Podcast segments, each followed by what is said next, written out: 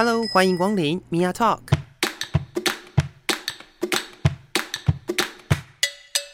每个人都是有趣的书，有着独一无二的故事。一杯咖啡的时间，与你分享生活点滴。Hello，各位亲爱的朋友，欢迎收听性别偷偷 Talk，我是 Mia。今天在节目当中呢，我想要延续在上一次跟大家分享到的第二则新闻，也就是东非狒狒逃出去的这个消息，然后要顺便聊一聊一些我觉得在里面有一些有趣的看法。那还有另外一个呢，也是最近在台湾蛮红的一些讯息哦，就是跟学校有关系的。那我想，呃，有接触这些新闻的朋友，应该都都蛮了解、蛮清楚的。然后我就希望透过今天的节目呢，邀请我身边的一位好朋友，然后来跟大家分享。好，在我们正式开始之前呢，先来休息一下，听一首好听的歌曲，待会儿再回来。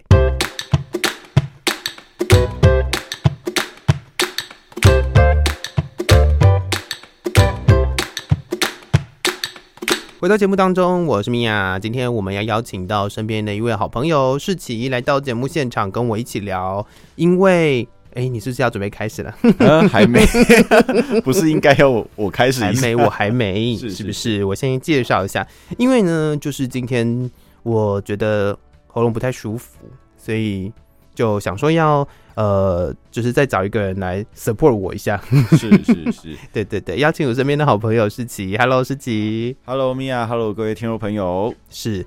那今天我刚刚在节目的一开始哦，其实就已经跟大家分享了，我们今天的第一个要聊的话题呢，是就是东非狒狒逃走的事情啦。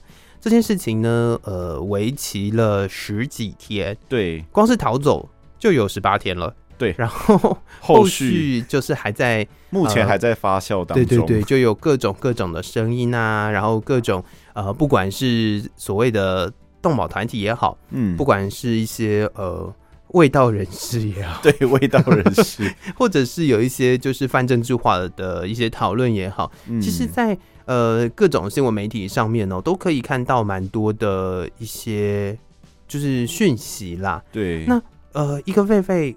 的出逃为什么会对大家造成这么巨大的恐慌？你觉得呢？嗯，其实我觉得呃这件事情哦蛮特别的，嗯、对，因为呃正常来说就是一只动物，这个非洲狒狒哦出逃，其实应该不会造成这么多的讨论才对。嗯哼，正常来说应该是这样这样子。对，那从好我们从头开始看一下哦，从一开始出逃，那可能只是一个地方的小新闻哦，就是。一个里长可能就说：“哦，有这个疑似狒狒的踪迹。”对，然后就后来开始就是，哎，越来雪球越滚越大了，然后到处都有民众发现了这个狒狒的踪迹哦。那我个人像我自己的这个社群媒体哦，像是这个 Facebook 啊，或是 Instagram 上面，就非常多人都在讨论这件事情。嗯，那新闻呢也是越来越多，就是各种踪迹发现。那当然有一些人就会开始说，哦，就是可能不要去刺激到这个狒狒，就是如果你有目击到的话，嗯，对，不要跟他对到眼，然后也不要刺激他哦，那他有这个攻击性哦。对，那大概就是一些这样子的报道。其实我觉得蛮好玩的，就是你刚刚提到的，就是呃，大家开始在关注他，对，然后就会有人开始觉得，哎、欸，他可能有攻击性哦，是是是，不要不要试着去跟他当朋友哦。对，像我看到一个 蛮特别的这个说法，我觉得蛮好玩的啦，也跟大家分享一下，就是有人就是把这个非洲的狒狒哦，比喻成就是台湾所谓的八加九。嗯哼，对，为什么？因为他就说哦，就是你面对这个狒狒的时候，你千万不要对他比出一些手势，嗯哼，就是什么动作都不要有，是最好的。然后也不要跟他对到眼神，嗯，对，因为他会就是觉得说，哎，你是不是有威胁要攻击？嗯，对，那有人就说，哎，好像对这个台湾的八加九，好像也是这种状态，就是你不要去。随便对八加九比什么手势，不管任何手势都不要比，然后也不要去跟他对到也，就是眼神最好是回避掉，不然八加九可能会跑过来呛你或者打你之类的哦。就是出现了一些这种呃，算是玩笑话的这个比喻跟类比哦，也是蛮有趣的。因为其实大家都知道，就是台湾其实对于这个八家家酒文化，对 家酒文化，有些人就会说他们就是猴子啊。那狒狒跟猴子的这个血缘算是近亲，近亲，对对对，蛮接近的。是是是，其实网络上就有出现一些这种讨论，我个人是觉得蛮有趣的啦。哦，嗯，其实这就我自己看来哦，其实我在我上一集的节目里面有跟大家分享过，我觉得呃一样的道理放在这个东非狒狒的这件事情上面哦，就是。站在呃，好，我分两个地方讲好了。就是站在第一个是是以就是呃去除人类中心思想的这个状况来说好了。嗯、其实我们在呃跟这些生物们互动的时候，我们都太自以为是了。我觉得，呃，对，就是以以人类来自己为中心、啊。对对对，我觉得就以人类来说，大家都太自以为是了。其实。所有的野生动物不就都如此吗？因为所有的野生动物，应该说所有的动物生活在它的环境当中，就是为了要生存。是，就是呃，只有到人类才开始出现生存以外的事情，享乐。对对对对对。那它就是为了要生存嘛？他他他会出逃，或者是他可能原本是被人家呃关起来的状况下，他想要有一个自在的生活环境。我觉得其实也并。蛮合理的，并没有错啊。对对对，就从这个角度是好的。所以，我们人类其实有时候吼，就是太太容易人类中心了，太容易觉得说，哎、欸，就除了我之外，天上天下唯我独尊嘛。对，就是就是除了我之外，好像其他的生物都应该要是被驯服的。都要是呃以我的方式生活的，嗯，就是套一句，就是人类很常说的，哦，就是人类是万物之灵。对对对对对，我觉得万物之灵这个这个概念哦，其实蛮可怕的。嗯，原因就是因为为什么大家会这么在意一只东非狒狒逃走呢？原因是因为第一个，你会觉得它有可能会伤害到你。嗯，第二个是呃，就是你不习惯一个没有办法被驯养的生物。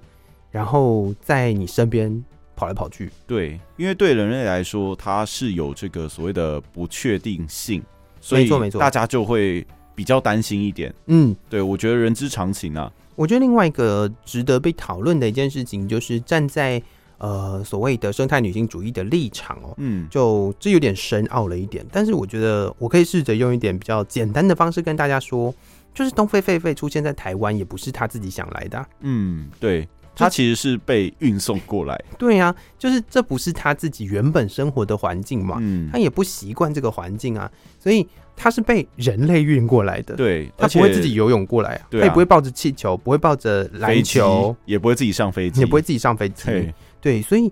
呃，他是被人家运来这个地方的，这里对他来讲是一个陌生的环境，而且这个、嗯、这个生态环境也不不一定是跟他以前生活的环境，跟他的基因当中写下来适合他的环境是一致的。对，所以呢，呃，在这个事件里面，其实我们看到的是，呃，人类对于其他物种的一种一种，呃，我觉得是侵害。嗯、呃，我我我觉得不是侵害的问题，是有一种。就是霸权的感觉，你知道吗？哦，我把你带到哪就是哪，大概就是这种感觉。对，但是其实他个人就是这个狒狒，他到底愿不愿意来？本狒，本狒，本狒愿不愿意来呢？其实是一个没有，当然我们不会知道，因为我们也听不懂他讲的话，有没有不能去了解他的意思。嗯、不过就刚才米娅讲的这个部分哦，其实。呃，他如果脱离他原本的生存环境，是对我们用舒适圈来代替好了，就是脱离他原本的舒适圈来说的话，其实用人类去类比的话，其实我们也会相当的痛苦。呃，是啦，确实是这样，嗯、而且你会倾向于去找到一个呃，你你觉得舒服的地方。对，所有绝对是呃，这是一个万物的定律哦，嗯、就是不管怎么样，你碰到一个好像。不舒适的位置，你就会试图，或是不熟悉的环境，对，你就会试图找到一个你相对舒适的位置，对，相对舒适的地方。嗯、然后那个相对舒适的地方可能会有呃你的生活基本生活所需，嗯，然后可能会跟你就是你会觉得比较有安全，对，类似这样子的一个状态，对对。所以呢，在这个东非狒狒的这件事情背后，哦，其实我也想到了很多事哦，就是呃，又回到生态女性主义的立场，其实。呃，这个自然生态跟我们人类之间的相处哦，其实是相辅相成的。就是自然生态呢，我们常常都会说大自然的反扑有没有？哦，对，会一直讲一种什么大自然的反扑啊，然后呢，呃，我们要做出什么样的改变，或者是我们又要创造出什么东西来，呃，来让这个自然呢可以维持的更好。嗯，我们常常讲永续经营嘛，对对对对，然后呢，永续啦，就是一样的道理嘛，对对对，就是你不管怎么样，你想要永续这个环境。但我觉得真正最棒的永续环境的方式，就是把人类全部都杀光。哎、欸，我我只我可以这样子讲吗？这个这个发言有点危险。但是呢，我觉得在在这一件事情上，其实我们可以看到，哦，在台湾有非常多我们认为的害虫，其实是被人类带进来的。嗯，对。假设我们以前讲所谓的嗯小花曼泽兰，哦，对，它其实也是外来种。对啊，那它怎么来的？也是人带来的。对啊，对。然后讲到那个呃，现在在水沟里面都看得到的福寿螺，对对，就是当初也是被运进来要取代这个螺肉，是对，结果发现肉不好吃，对啊，然后所以这种状况其实都是人类中心的问题哦，嗯、就是当你人类一直觉得自己是呃可以主宰一切，是，然后把自己当成是跟呃我们讲的。就是说什么上帝造人是用上帝的模样嘛？对，所以人类就把自己当上帝的状况下，嗯，其实就会造成这样子的一个呃权力关系之间的差别。对，就是这种人类都觉得自己可以去驾驭其他种这个动物。是，嗯呃，可是呢，我觉得这这也回到了另外一件事情，就是为什么会有所谓的伴侣生物出现？伴侣动物，你知道伴侣动物是什么意思吗？呃。是指这个猫或是狗，类似宠宠物这种是是是是是是是。哦，是。所谓的伴侣动物，其实就是因人而生的生物。哦。因为猫跟狗，它们原本不是长那样，嗯，对。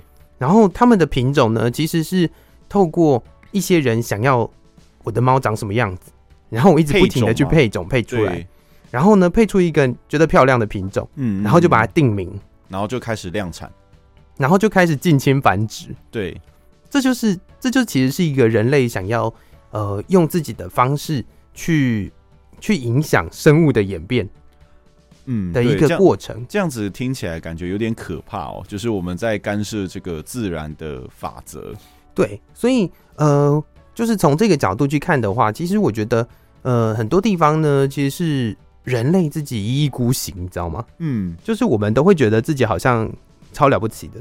对。对，然后，然后呢，在呃生活上面，就是碰到了这些自然的，呃，可能跟你自己熟悉的自然不一样，嗯，因为很多人可能生活在都市，他所熟悉的自然是都市的自然，就是那个在在你家楼下的那个公园，对，你就觉得这是自然了，就是 那个那个跟真地方，那个跟真正的自然差蛮多的，对对对，对但是。就是会有这种状况嘛，就是当人类觉得，哎、嗯欸，这是我舒适的地方啊，可是进来了一些呃奇怪的生物，嗯，比如说呃蝙蝠，哦，比如说呃有鸟筑巢在你们家的，就是冷气、啊、或是冷气冷气机的上面这样子，那你就会觉得这些是不是应该要就是怎么样把它除掉。啊，或什么的？可是其实殊不知，我们其实是占据了他们的生活环境。呃，对，就这个角度来说，其实人类或许才是就是侵害他们生存空间的这个物种。对，所以这也会回到呃最前面再跟大家聊说，所以呃，当大家看到东非狒狒的时候，会觉得它好像要来伤害我，嗯，然后呢会很害怕它，但这个这个源头也是人类造成的，对，因为是人类自己引进的，对对对，然后呃。最后还是死在人类的枪下。哦，对对，所以我在上一集的节目里面跟大家分享的观点呐，我分享给你听，看你同不同意我的观点哦。就是呃，我上一次是跟大家说，我觉得人类在历史上可以看到非常多这样子类型的事件发生。当你觉得呢？呃，就是你觉得这个我想要攻击任何一个人，或者是我想要伤害某一个族群的时候。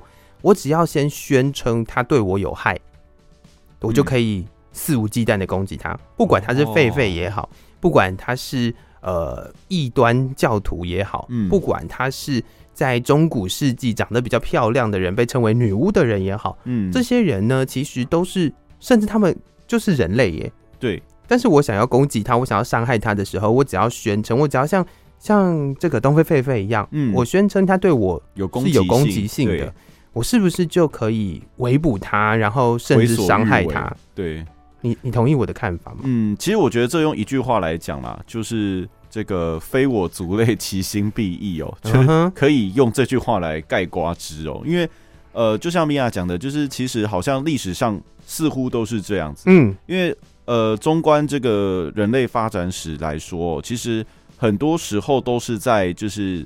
呃，定就是帮这个种族贴上一些标签，是，然后就可以开始破坏它。没错，对，不管是刚刚米娅提到的女巫啊，或者是提到的一些动植物，或者是所谓的这个宗教信仰，就是跟我不一样的这个宗教信仰，它一定是异端，一定是异类。嗯哼，对，那甚至另外一个大宗就是所谓的非洲黑奴，是。对，他其实在当初当初呢，他们也认为说，呃，就是被这个因为接近赤道嘛，所以被太阳晒得很黑，嗯，所以他们是异类。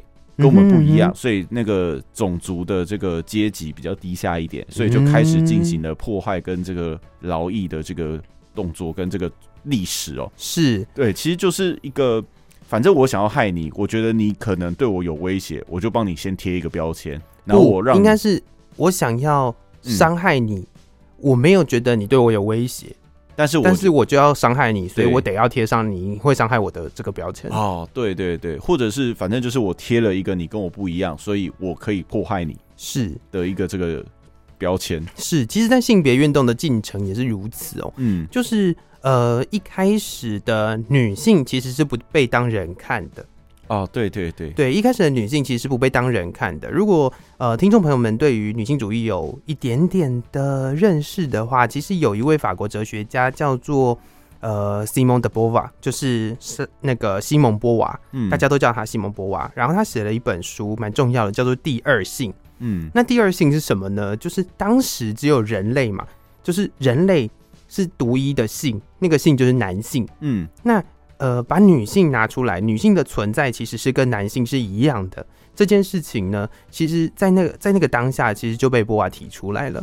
然后呢，我觉得很重要的一件事情是在当时，其实女性什么事很多事情都不能做。嗯，可能有的时候，呃，我们讲很多时候就是提到女性可以投票这件事情，也是一个很重要的一环嘛。权利，对，对对对。然后接下来就是有很多的运动赛事，以前甚至马拉松是女性不能跑的。嗯，然后后续开始可以。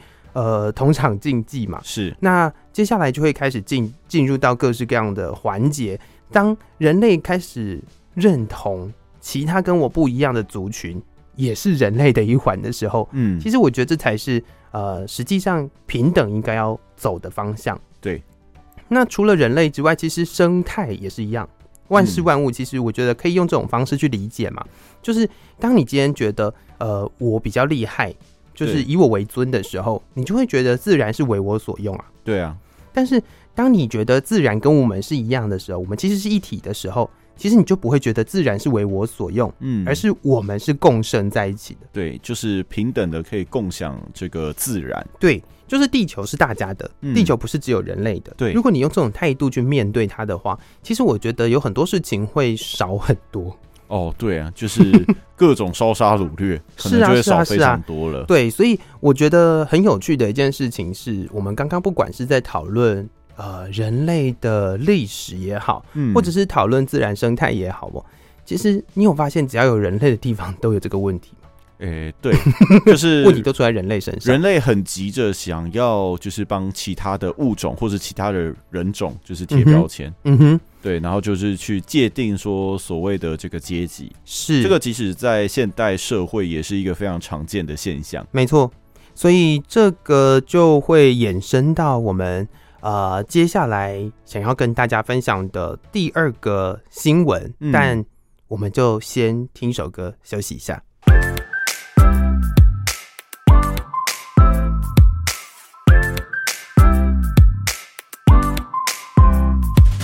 回到节目现场，我是米娅。呃，我们今天呢，如果你是听广播的朋友，就会一直听到我播阿妹张惠妹的歌，因为我上个礼拜刚看完演唱会，所以大家就只能忍耐一下，对，就是陪着 陪着米娅一起听。那如果你是听 podcast 的朋友呢，就没有这个福利喽，自己听哦。对，大概就是这样歌单啦。是是是是是是是。好，那刚刚我们聊了好长一段时间的，呃，从这个狒狒出逃的事情哦，聊到了就是呃人类中心主义的问题，然后再来就是其实，在呃只要有人类的地方啊，很很常会提到的一件事情是，只要有人类的地方都一定有权力关系的高低。哦，对，对，不管是呃各种阶层，其实都有权力关系的高低。就算是同年龄的同学哦，嗯，也有可能在同才之间呢，会有所谓的权力关系的问题。嗯，那接下来要讨论的这个部分呢，其实呃这个新闻我看了有点难过，嗯、就是在呃台北的。大同区有一个国中，那新闻里面提到的是，呃，在那个学校的便服日，然后有一个同学穿了呃太短的裤子，然后呢就在呃学校招会的时候被训话。学务主任，学务主任是学务主任说，就是明星穿了养眼，但你们穿的是碍眼，嗯，然后就有非常多的。呃，意见出现。是。对，然后呃，学务主任他自己因为这件事情呢，学校其实也有道歉了，然后他也认为他自己是出于一个呃妈妈的心态，善意的提醒啊，善意的提醒。嗯，但是我觉得，嗯，这件事情其实有一个很有趣的问题可以去讨论哦，就是如果你今天是便服日的话，他要穿什么衣服，能管吗？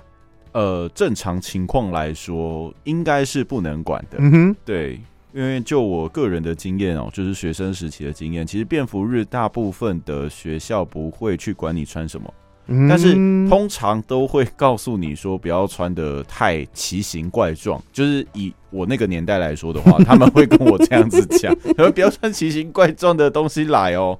对，哦、大概是这样子啊。其实我觉得便服日这件事情呢，对于学生来说，它就是一个可以不用穿制服、不用跟大家一致的服制的一个机会嘛。是。那既然是这样子的话，学校有去规定说便服日不可以穿什么衣服吗？其实理论上来讲是不行的吧？对，正常来说应该是不行，因为。如果为了你的这个便服日，我可能还得去，就是另外去买这些衣服。是是是，对对对。那另一方面来讲的，就是他那个学务主任说，他认为他自己是基于一个母亲的立场去做一个善意的提醒哦。那回的回过头来讨论这件事情的时候，其实是有非常多的女性哦，因为呃，可能穿了。衣服比较比较养眼一点，对，然后就会被大家说，呃，如果说可能就会有一种检讨受害者的问题嘛，嗯嗯，就是当你今天因为这样子，然后被人家性骚扰的时候，那你是不是有的人就会跳出来说，谁叫你要穿这种铺路？对，其实这种声音在台湾目前还是蛮多的，而且，呃，这则新闻出来的时候，先跟大家讨论，先跟大家讲一下，就是这个新闻出来的时候。我其实有去某一个新闻底下留言，嗯哼，你也是留这个话吗？呃，如果你留这个话，我会生气哦。没有，我不是，我不是留这个话，但是我留的是一个呃，可能可能就是比较轻松一点的话，是，我就写说其他学生冒号。劝你们是不要多管闲事哦。嗯，对，就是大概是这种，就是比较算是戏谑的这个方式去看待这件事情。是对，可是其实我觉得这件事情呢，最重要的就是其实刚刚米娅有提到，就是呃检讨受害者的这个问题。嗯，因为这个呃教职人员或者是呃主任哦，嗯，他讲这句话的时候，虽然说他事后出来澄清说他是为了。就是怕你们这些学生啊，如果穿这样回去的时候，危险，对，可能会遇到一些奇怪的人，嗯，对，然后可能会遭遇一些比较不好的事情哦。但是它是基于一个这种保护的心态哦，嗯，对。但是我觉得，呃，我我看到的时候，其实我是蛮震惊的，原因是因为为什么教职人员的这个观念是这么的落后？嗯哼，对，而且他是国中的这个教职人员，还不是说就是。就是，就就我的印象，现在的国中的教职员应该不会算太老，嗯，正常来说应该不会太老，通常都是高中或者是大学的会比较年纪稍长一点。那针对你今天讲的这一段话，其实我有一个想要反驳的地方哦，嗯、就是，呃，其实我觉得这不是不是不是年纪的问题，对，这不是年纪的问题。然后再来呢，第二点就是我觉得啦。我觉得其实，在台湾呢，呃，很多的政策，很多的呃家庭观念跟要求，其实还是以所谓的保护主义为主。嗯，就是不管什么事情哦，就是我们以一个最积极的保护的立场，比如说你今天呃，只要不要穿短裤啊，你只要都穿长裤长袖出门，就呃就不会遇到这样的危险了。对，或者是说呃。好了，我觉得只要穿长裤跟长袖出门，你就不会有晒伤的问题。这件事情或许是可以的，对。但是，但是如果真的是有心人士的话，并不会因为他穿的是短裤还是长裤，所以去去改变他的想法，就是改变他的行为。对，那有的时候其实其实呃，大家一直在讨论说，哎、欸，你都穿这么少，嗯、那。呃，别人来就是调侃你一下啦，或者是来揶揄揶你一下的时候，好像又又变得好像很合理。对，实际上并不是如此喔。就是我真的想要穿什么是我的事，欸，就是你你关你什么事啊？对，就是身身边的人其实不需要做这个。呃，应该说我们的社会应该要进展到能够不要 care 这个人到底是穿什么样的衣服，嗯，反而真的实际上要去处理的是那些呃会做出。不合理事情的人，对，我觉得这才是合理的做法。对，其实我刚刚想要强调也是这件事情，因为呃，不应该是去检讨说，呃，你为什么穿这种衣服？嗯、对，应该要去讲的是为什么这些人你可以直接做这件事情？是对，就是你为什么会因为过来了？你为什么会因为他穿的少，然后就觉得他可以、呃、可以被欺负呢？对对对，对，那我觉得这这也是回头来谈，就是有很多人哦、喔、会觉得说，好像。呃，应该你是什么样的身份，然后应该要穿怎么样的衣服？对，就是说，比如说你今天只是一个国中生啊，你为什么要穿这么短？类似这样，这种说法，我相信比那个什么保护保护的这个立场，如果你站在保护保护主义的立场，你或许也会觉得，哦，你就是一个国中生而已，你为什么要穿这么短？然后在呃，就是你可能年纪再稍长一点，可能到高中，可能到大学，甚至成年了嘛，对不对？到大学就成年了。嗯、对，那你成年了之后，你的服装还会有人去管你吗？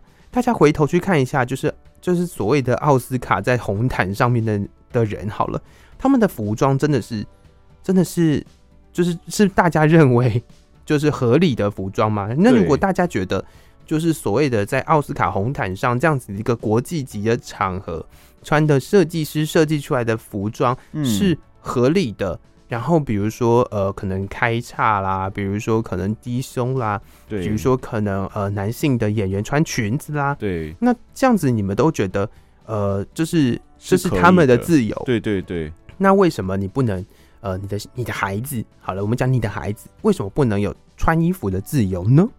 嗯，对对。那这个是在看到这个新闻的时候，我自己比较难过的地方。我难过的点是，大家还是处于一种就是。保护主义的心态，还是觉得大家应该就怎么做怎么做怎么做才能够保护自己？对，就是不会被受到伤害。可是真正应该去检讨的还是那个加害者才对。嗯，真正应该要去检讨的是，在这个社会上面有没有足够的机制可以去呃防止这些事情的发生，讲的加害者或者是可能会有意图的人，他做出一些呃。不好的不好的事情，对对。那另外一个问题就来了，我不要谈这一个学生的状况。那我们回头讲，假设今天便服日的话，男同学穿裙子可以吗？嗯，其实正常来说，应该也是要可以才对。是，对。但是会被可能就会被冠以，就是不管是同才或者是师长，嗯哼，可能就会被冠以一些奇怪的眼光，是吗？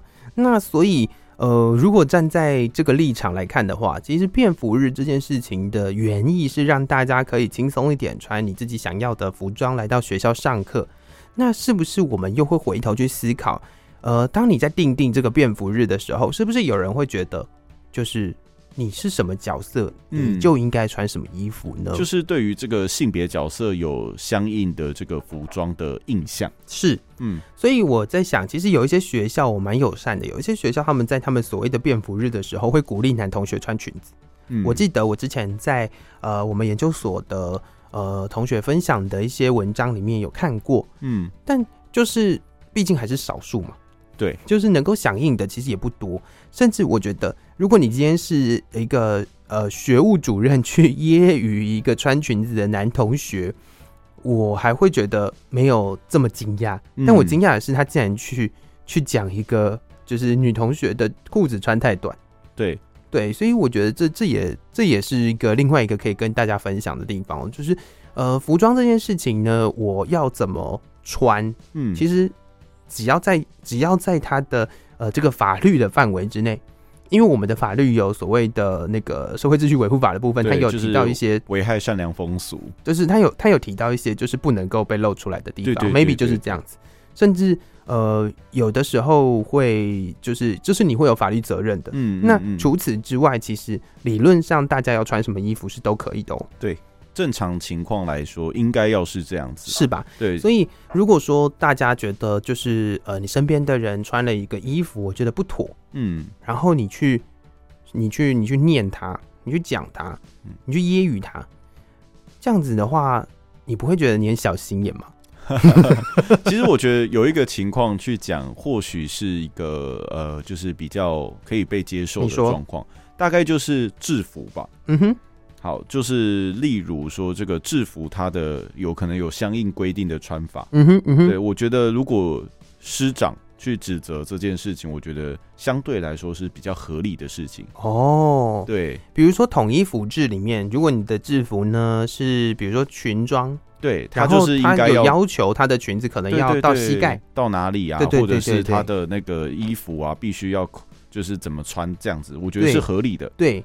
对然后另外一件事情，讲到制服，我就提到，我就心情就很不好的一件事情是，啊、是就是在学校里面呢、啊，当呃女同学的制服是有裙装跟裤装的时候，有的学校就会说，就是你只能穿裙装，对，不能穿裤装，对。但是有的人就不想穿裙子啊，嗯，对不对？那如果他不想穿裙子的话，其实我觉得现在啦，我相信现在有很多的学校都已经逐步的。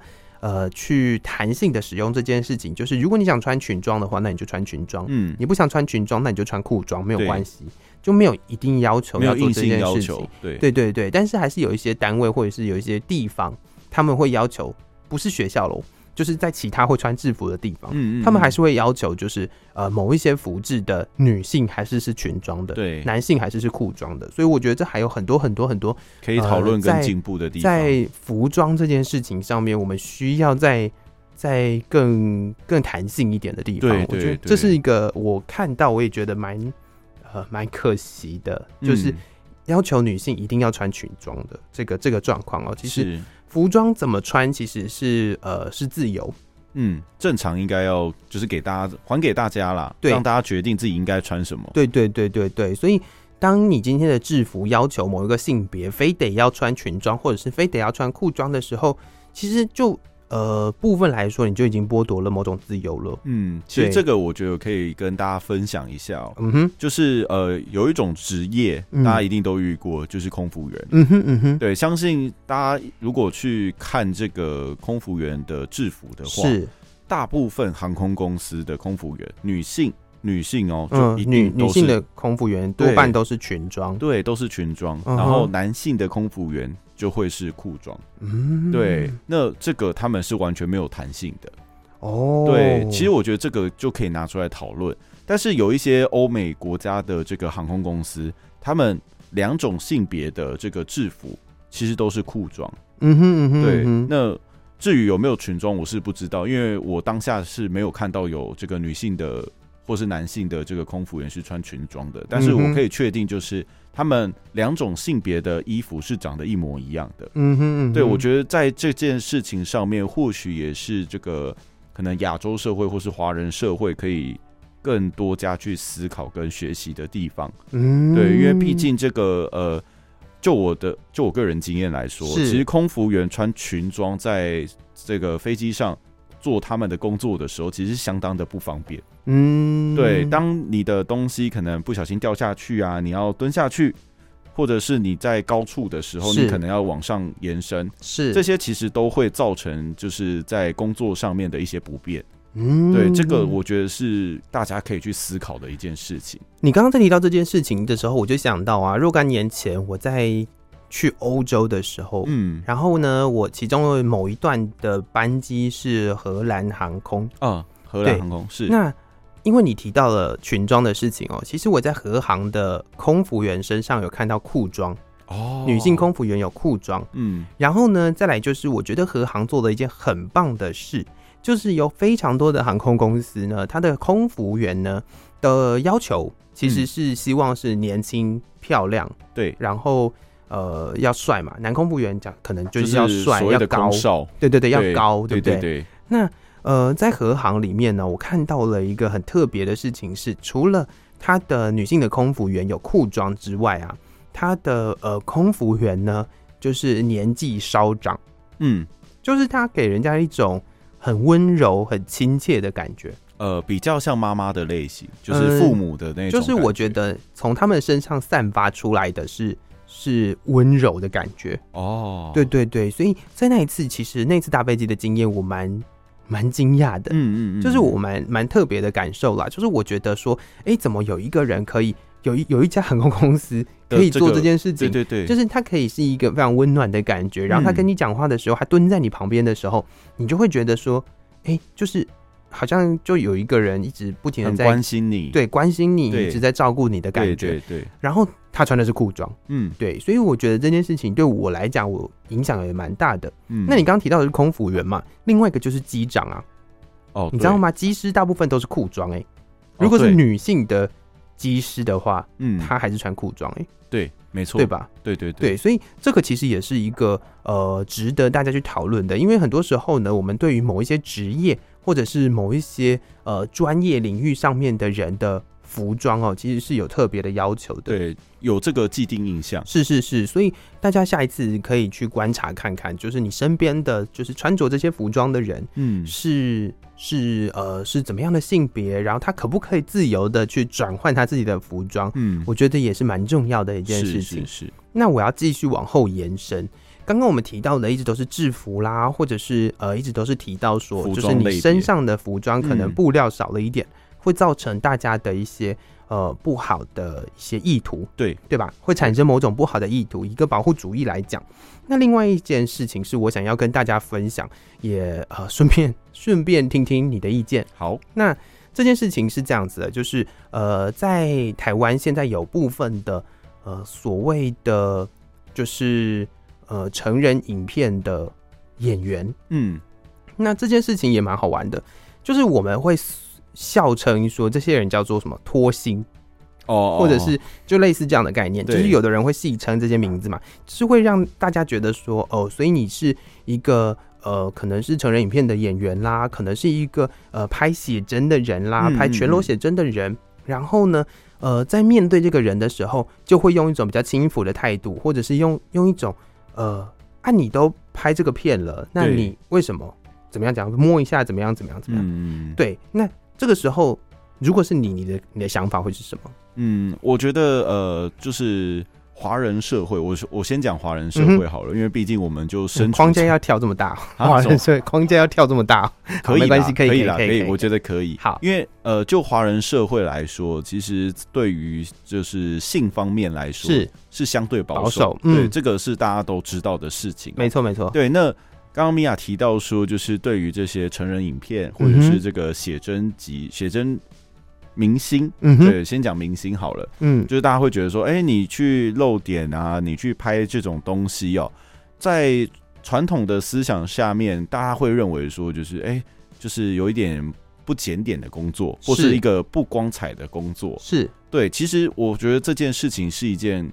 很奇怪的事情，嗯，我个人是这样认为啦，嗯，那当然，刚刚米娅有提到一个很重要，就是，哎、欸，那你都去拍了，那我是不是可以摸一下？对，哎、欸，抱歉，我会觉得要摸要付钱，哦，对，因为因为他是工作，是，所以我为了钱我去做这件事情，这就是他的工作，是。对，那不代表说我走在路上我可以随便给人家看，或是随便给人家摸，这是不一样的事情，没错没错没错，对我反而会觉得，如果你真的要摸，OK 啊，付钱。如果你真的要摸，那谈好嘛？对，就是我们谈好这个价钱。是是是，对对，我觉得我会比较倾向于这种方式啦，就是因为因为这种东西感觉给你摸免费的，好像也不太对哦。哦，虽然大部分现在台湾的这个 就是成人影片啊，或者是这个写真集等等之类的，大部分的人我相信应该还是盗版居多。嗯，这个我是可以大胆的推测哦。呃，我觉得这个不是在台湾啦，其实很多地方都是这样子，就是就是。大家会喜欢用，啊、对，喜欢用免费的，对对对对对对，所以自然而然就会认为说，哎、欸，这些人很廉价。嗯，我觉得这可能也跟就是我们观看这些东西的这个习惯有关。是，嗯，那我想要就是延续你刚刚提到的一个部分哦，嗯，这个就是我觉得，就以我的立场来看，我会觉得说，呃，他要拍什么样的影片，拍什么样的照片。是他的自由，对，你刚刚提到的是职业嘛，就是工作，但是我会说这是他的自由，嗯，他想要在这一个呃地方，然后传达这样子的资讯给大家，嗯，并不代表他是一个随便的人，对，很多时候大家就会把这两件事情放在一起，比如说大家就会觉得呃你穿这么少，所以你一定是一个很随便的人，对，类似这样，对，可是并不是一样的啊。就是完全不一样，对，就是我我的意愿，应该是说每一个人的意愿其实都是重要的。嗯，我们现在常常在讲所谓的呃积极同意，对，就是在很多的时候，至于性啊，至于任何的一个行为哦，其实都需要积极的同意。很多时候呢，在可能你会有肢体上面的接触的时候，第一件事情就要问：我可以碰你吗？嗯，对。很多时候都是这样子哦，就是你不管在什么场合，你在医院也好，你在各式各样的场合也好，至于一个有礼貌，然后呃要积极受接收到同意的这件事情，不管那个人是穿多还穿少，不管那个人做的是什么样的事情，嗯，每一个人都必须要这样做。对，就像呃，就是就拿护理人员来说好了，对，我们可能每个人都会去住院。嗯哼，好，希望大家不要住院，就是祝大家身体健康，身体健康。对对对，对。但是如果住院真的不幸住院的时候，其实这个护理师在照顾人的时候，他如果要帮你做什么事情，比如说好最简单的量耳温，嗯哼，好，他都会跟你讲，是，然后会也算是会取得你一个同意。对，其实现在。我觉得在医院里面这件事情算是蛮落实的，因为他必须让你知道说我要碰你，是。对，因为呃这件事情我就可以跟大家分享另外一件事，哦就是在若干年前我的爸爸，嗯，他住院的时候，是。这讲起来有一点玄怪之说啦，但是我觉得也可以拿出来讨论一下，嗯，就是那时候对于这个积极同意这件事情还没有这么普及，是。对。然后呢，我爸就是处于一个就是半梦半醒之间哦，他那时候得了癌症哦，对，然后他处于一个比较就意识比较不清楚的状态，对对对对对，然后可能或许他当下是在做梦，嗯，这我不确定，但是我确定的一件事情是，当时的护理师，嗯，他就直接走进病房，然后就是定期量耳温，嗯，对，然后他就想都没想就往我爸的耳朵就塞了一个耳温枪，嗯哼，然后从那一次之后，我爸就。整个就是有点用民台湾民俗说法叫做这个受惊哦，有惊掉啊，哎，有惊哎，然后从此之后他的意识再也没有清楚过，就是都是处于一个呃半癫狂的状态。是是是，对，我觉得这个这件事情其实或许啦，可以拿来跟大家讨论跟分享一下。嗯，对，就是在这个取得积极同意这件事情上面，我觉得或许是蛮重要的。是。我觉得在这一件事情，因为医疗体系上面它有一个比较完整的一个 SOP 嘛，嗯，就是现在有规范，对对对，嗯、就是如果是以医疗体系来说，现在应该都有一些要求，对于呃护理人员，对于呃医事人员的一些要求。是，但是呢，其实，在人跟人相处上哦，应该要秉持着这样子的一个态度，嗯，才能够让你在每一个环节都可以，呃，我觉得。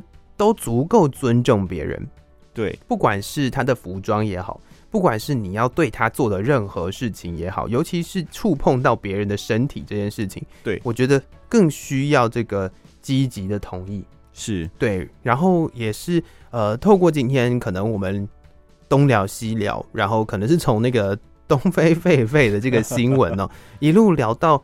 就是学校管学生在便服日穿的。衣服，嗯，然后逐步逐步的谈到，其实我们的人身自由上面有非常多应该要被尊重的地方，对。但是我们常常会以为，哎，我跟你很熟啊，为什么不行？直接做，对不对？我跟你很熟啊，为什么不行？我跟你很熟啊，碰一下又怎么样？对。很多时候大家都会保持着这样子的一个心态哦，但是呃，我觉得呃也是需要提醒各位听众朋友，如果说大家你你觉得。就是你身边有一个朋友真的跟你很熟，然后呃，你走过去想要碰他一下，嗯，就是不管是搂腰碰肩膀，嗯，大家还记得，就是若干年前在呃那个台北捷运有一个被碰肩膀的女性，哦、对，然后不要碰我肩膀，对对 对，就是那位，就是就是他的反应很大，但是我觉得反应很大也是正常的啦，嗯、就是应该要呃要有一点反应的。其实有的时候能够征询到那个有意识的人的同意是蛮重要的哦，就是你应该要尊重别人，对。其实就像米娅讲的，就是这个身体的这个就是自主权，对自主权跟这个接触哦，其实真的是需要取得当事人的这个积极同意才对。是是是，这也是呃，我觉得在这一系列的新闻当中，不管是呃要透过这个自然生态的这一环来谈人类应该要。更谦卑一点，对，就是不只是要尊重身边的人类，对，也要尊重整个自然。嗯，然后或者是从这个呃穿衣服的这件事情，我们应该要讨论到的是尊重每一个不同的个体。嗯，对，就是每一个个体他都有他自己想要穿的衣服，是都有他自己想要呃想要想要做的事情。但是你可不可以对他做这些事情？其实你没有经经过他的同意。对，最后讲一个笑话，就是我身边呢有一个朋友。他说：“哦，曾经有一个呃，就是台湾所谓台湾的国骂，你知道吗？就是圈你娘哦，对对对对对，台湾一个非常有名的国骂。那这个国骂呢，其实很多时候呢，他是他是你在听到的时候，你会超不舒服的。对，然后你就觉得这个人到底有没有礼貌？对。然后我身边之前有一个朋友呢，他就呃讲了一句话，我觉得好有道理哦。嗯，就是有人对他说了这个词，对，就是。”讲了，就是可能有所谓的三字经，对对对，对，或者是五字经，有没有？因为你有各式各样的方式可以去骂这件事情，用法。对对对对对。那他听到了这件事情了之后，他的第一直觉反应是：嗯，你去问他，他同意就好啊。哇，天哪，这个反应我还真的没有想过，超机灵的，对吧？对，就是。呃，其实实际上就是如此嘛，就是，嗯，就是只要双方同意，我相信就可以了啦。对，就毕竟大家都成年人了嘛，对不对？是是是，是。对，所以呃，这这也是一种我觉得呃，可以让我们去思考，就是所谓的积极的同意，以及每一个人对自己的身体的自主权是能够掌握的，都有选择的，嗯，然后都受到尊重的，嗯，这个。我觉得这个结尾 OK 了吧？可以啦，就是蛮幽默的，饶富教育意义啊。好，非常感谢你今天到我的节目当中，谢谢你，是谢谢米娅，谢谢各位听众朋友，那也谢谢听众朋友们的收听，我们下次见喽，拜拜，拜拜。